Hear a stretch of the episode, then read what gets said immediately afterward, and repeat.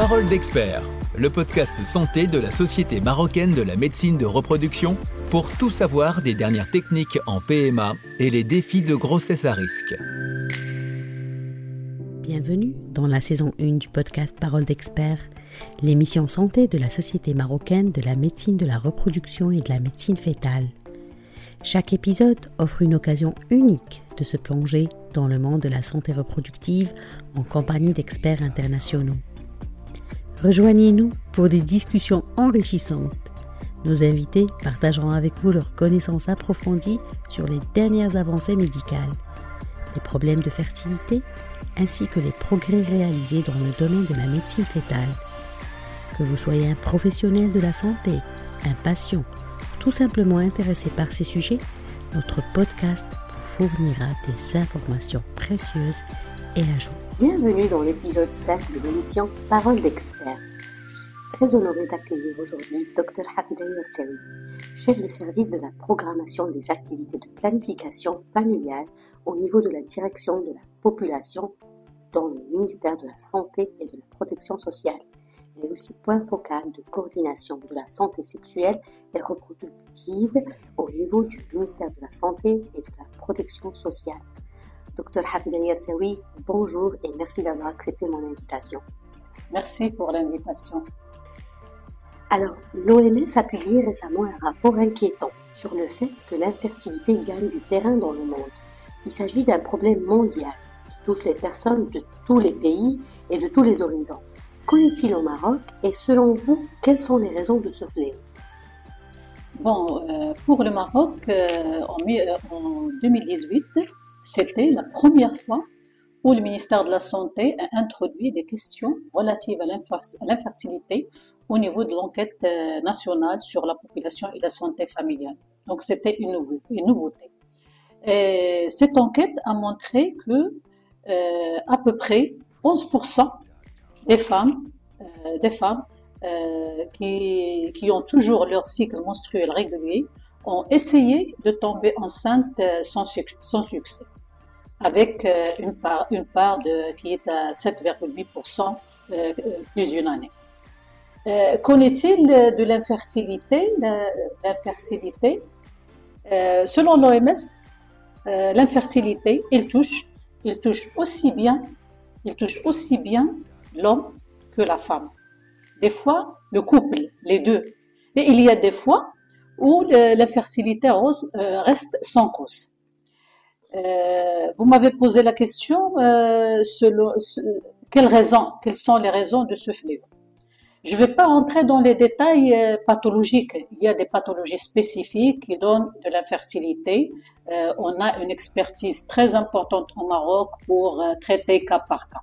Mais en dehors de toute pathologie, certains facteurs influent la fertilité naturelle de l'homme ou de la femme, c'est-à-dire la spermatogenèse ou bien le développement ovocytaire. Et là, j'insiste sur l'âge biologique du couple. C'est important. Euh, la femme, à partir de 35 ans, ses chances diminuent pour qu'elle tombe enceinte. Euh, cet âge est un degré moindre chez l'homme. C'est pas la même chose que chez l'homme. Euh, les habitudes hygiéno-diététiques. Et là, je cite essentiellement l'obésité puisqu'il est en augmentation chez nous au Maroc. Euh, l'obésité, euh, quand l'obésité est importante, les chances de la femme diminuent en matière, euh, en matière de grossesse. L'absence d'activité physique, la même chose, l'absence d'activité physique est néfaste pour la fertilité. Bien sûr, une activité physique doit être modérée et régulière. Les facteurs environnementaux, et là c'est un point très important, tout ce qui est polluant, polluant toxique, la chaleur excessive, surtout dans certains milieux de travail. Justement. Et j'arrive à l'addiction. L'addiction, c'est le premier facteur, c'est le tabac. Que ce soit le tabagisme actif ou passif. Il est néfaste pour euh, la, fertilité, l'utilisation de drogue et la consommation massive d'alcool. Donc, ce sont des facteurs qui retentissent euh, négativement sur la, la fertilité de l'homme ou de la femme. En gros, notre mode de vie a changé. Oui. C'est ce qui impacte notre fertilité. Tout à fait. Les infections sexuellement transmissibles. Les infections, si elles ne sont pas traitées, ça retentit négativement. des maladies sous-jacentes. Prenons l'exemple du diabète et des maladies cardiovasculaires qu'il faut équilibrer. Et arrivons à tout ce qui est irradiation, les radiations et la radiothérapie. Donc, avant d'aborder une euh, une irradiation ou bien une radiothérapie, il faut penser à une conservation de, ces cavités. Voilà, justement. Euh, du moment que l'infertilité est devenue un problème de santé publique, concrètement, docteur Yatsaoui, quelle place occupera ce dossier dans la nouvelle réforme du système de santé? Bon, cette euh, réforme ou bien refonte est portée essentiellement par un cadre juridique réglementaire je peux citer la loi cadre 0921 relative à la protection sociale qui date, euh, qui datait de mars 2021 et qui stipule que les autorités publiques s'engagent à réformer le système de santé. Donc c'est un acquis, c'est-à-dire maintenant le système est engagé pour euh, cette réforme euh, de santé nationale. Il y a la loi cadre numéro, 0, numéro 06 22 relative au système de santé national et qui date euh, de décembre 2022 euh, et qui stipule que la santé euh, est une responsabilité de tous. Qui dit tous, c'est-à-dire tous les intervenants, que ce soit institutionnel public, que ce soit le privé, que ce soit la société civile. Donc tout le monde doit intervenir pour améliorer la santé et bien sûr, y compris la prise en charge de l'infertilité et le projet de loi 0822 relatif à la création des groupements sanitaires euh, des territoires qui présente une opportunité euh, pour le renforcement des services de la prise en charge de l'infertilité au niveau euh, essentiellement au niveau régional pour avoir des centres de prise en charge de l'infertilité au niveau de toutes les régions. Donc la refonte du système de santé est une opportunité pour améliorer la prise en charge de l'infertilité des couples marocains. D'accord. Euh, docteur Yatawi, vous êtes chef de service de la programmation et des activités de la planification familiale. Pouvez-vous expliquer au public en quoi consiste votre travail dans ce département afin que l'on puisse comprendre les efforts déployés au quotidien pour le bien-être du citoyen marocain en matière d'infertilité? Donc, euh, dans le cadre des orientations stratégiques du ministère de la Santé et de la Protection sociale, et partant du principe du droit à la santé pour tous, euh, un intérêt est accordé au problème euh, de l'infertilité du couple et au renforcement de sa place dans la planification familiale. Car, comme il est facile de ne pas avoir d'enfants au Maroc quand on le décide, il est évident que ça doit être facile d'en avoir au moment où on le désire. Et dans ce, dans ce cadre, ça fait maintenant plus, euh, plus d'une décennie qu'on a entamé ce renforcement de cette composante. Et la première des choses, c'était l'édition de la loi, la loi 47-14. Et c'était une première, elle a été éditée, éditée en avril, euh, en avril 2019. Elle est là pour réglementer la pratique de l'assistance médicale à l'appropriation au Maroc. Et dans la poursuite du processus de cette réglementation, on est actuellement sur l'élaboration des textes d'application de cette loi, y compris bien sûr les bonnes pratiques en matière d'AMP. À côté de cette loi, on a travaillé sur un cadre global pour euh, l'AMP, qui est le plan national de l'assistance médicale à l'appropriation 2020-2030. Euh, Et là, ce plan, c'est pour aborder l'infertilité dans toutes ses dimensions. Euh, la dimension réglementation, la dimension accessibilité, la dimension qualité, euh, la dimension partenariat et la dimension suivi-évaluation. Et dans le cadre de la mise en œuvre de ce plan national d'assistance médicale à l'appropriation, il y a eu l'élaboration d'un référentiel en matière de prise en charge de l'infertilité du couple. Pourquoi? C'est pour standardiser la prise en charge en amont de l'assistance médicale à la procréation. C'est-à-dire pour ne pas faire perdre les couples le temps avant d'arriver à l'AMP. Et bien sûr, il y a beaucoup de, il y a beaucoup de cas euh, de causes d'infertilité qui peuvent être traités, traités sans, sans AMP. On peut le traiter et le couple peut avoir des enfants. La même chose, on a travaillé sur le référentiel, un référentiel de, euh, de normes d'organisation et de fonctionnement euh, des centres d'un centre d'AMP. Euh, on a bataillé pour euh, créer des centres euh, d'AMP au niveau public. Parce qu'au Maroc, on a, un, secteur privé très fort en matière d'assistance médicale à la procréation et très insuffisant en matière du secteur public. Et actuellement, on est un centre qui a été lancé euh, le premier centre à Rabat en 2016, le deuxième à Marrakech en 2018, récemment il y a Oujda, et il y a trois, deux ou trois autres qui sont en cours euh, d'implantation. À côté de tout ce qui est normalisation, accessibilité, euh, disponibilité de centres, le ministère a agi sur le remboursement des médicaments. Oui. Et c'était un pas très important pour alléger la lourdeur financière sur le couple qui souffre d'infertilité, c'était euh, en décembre 2020, euh, une liste Qui était une très bonne nouvelle pour les couples qui souffrent. Euh, concernant le suivi évaluation, comme j'ai dit tout à l'heure, c'est la première fois qu'on a fait intégrer des questions d'infertilité au niveau des enquêtes nationales que le ministère euh, mène toutes les, toutes les, cinq années. Et à côté même, on a intégré l'infertilité au niveau du système d'information de routine des établissements de soins de santé primaires, c'est-à-dire au niveau des centres de santé. C'est une, une première. On l'a élaboré en 2021 et actuellement, en 2020, en 2022, c'est une application qui est utilisée par euh, les prestataires au niveau de la porte d'entrée du système de santé, c'est-à-dire des centres de santé au niveau, euh, au niveau national. À côté de tout ça, euh, notre partenariat est renforcé avec les sociétés savantes et avec la, société civile, c'est très important.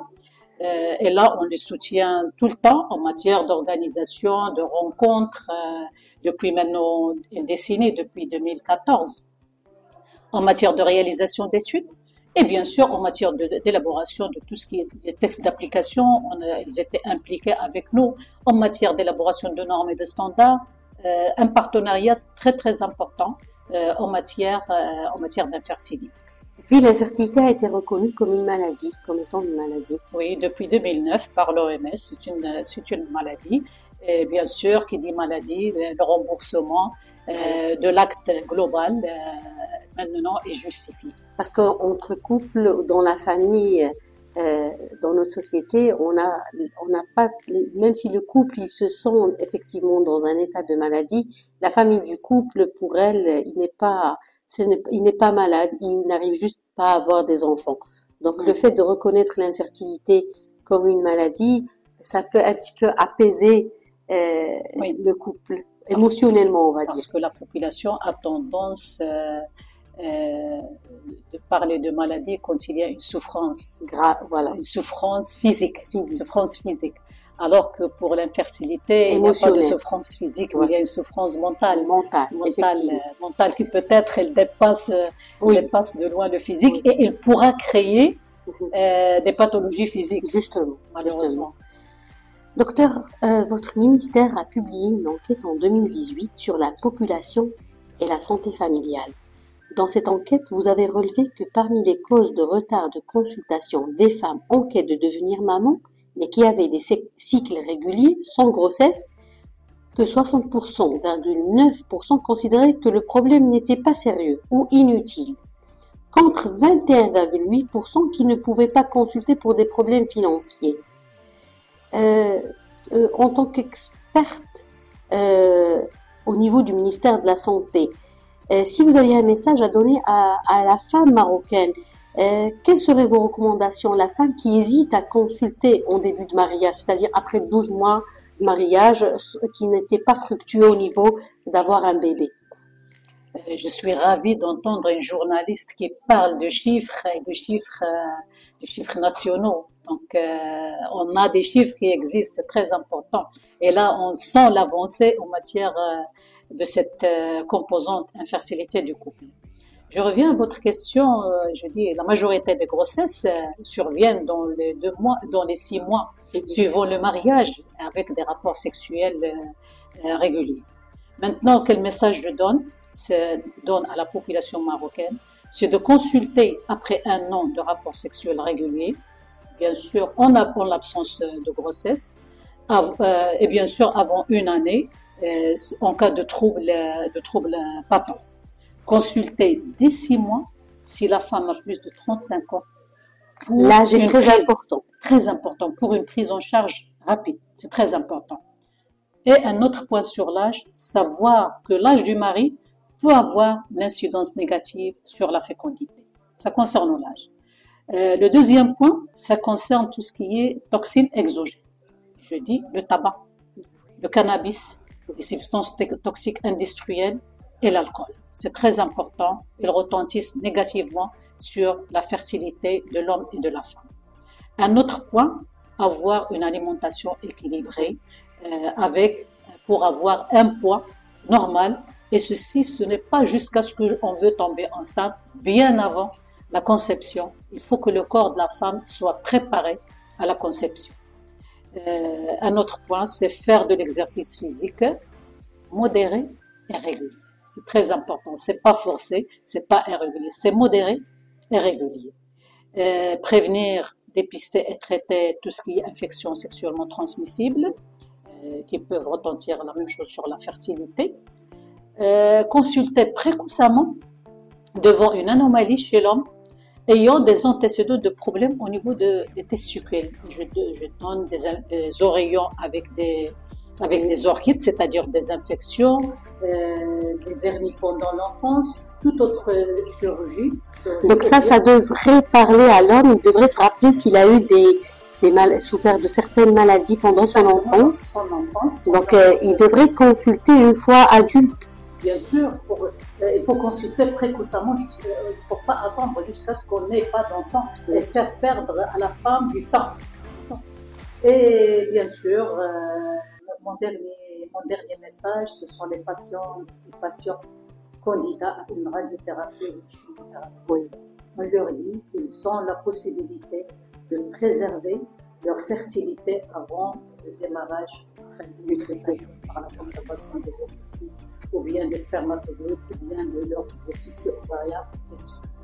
Donc nous relevons euh, à travers vos recommandations que le mode de vie est vraiment important depuis, euh, c'est-à-dire pas jusqu'au jour où on veut tomber enceinte, mais peut-être depuis notre enfance. Et puis, bien sûr, si on a souffert de certaines maladies quand on était plus jeune, euh, euh, aller voir son médecin peut-être même avant le mariage. Préparer un mariage aussi, il faudrait peut-être consulter même un médecin. Euh, je, je, s'il y a un problème, s'il y a, a, s'il y a un problème. Et préparer son corps bien avant un âge très, très Voilà, très très jeune. Docteur Hafida Yertawi, euh, merci pour ces informations très précieuses et merci pour tous les efforts que vous déployez euh, au ministère de la Santé et j'ai été vraiment ravie de vous accueillir. Merci.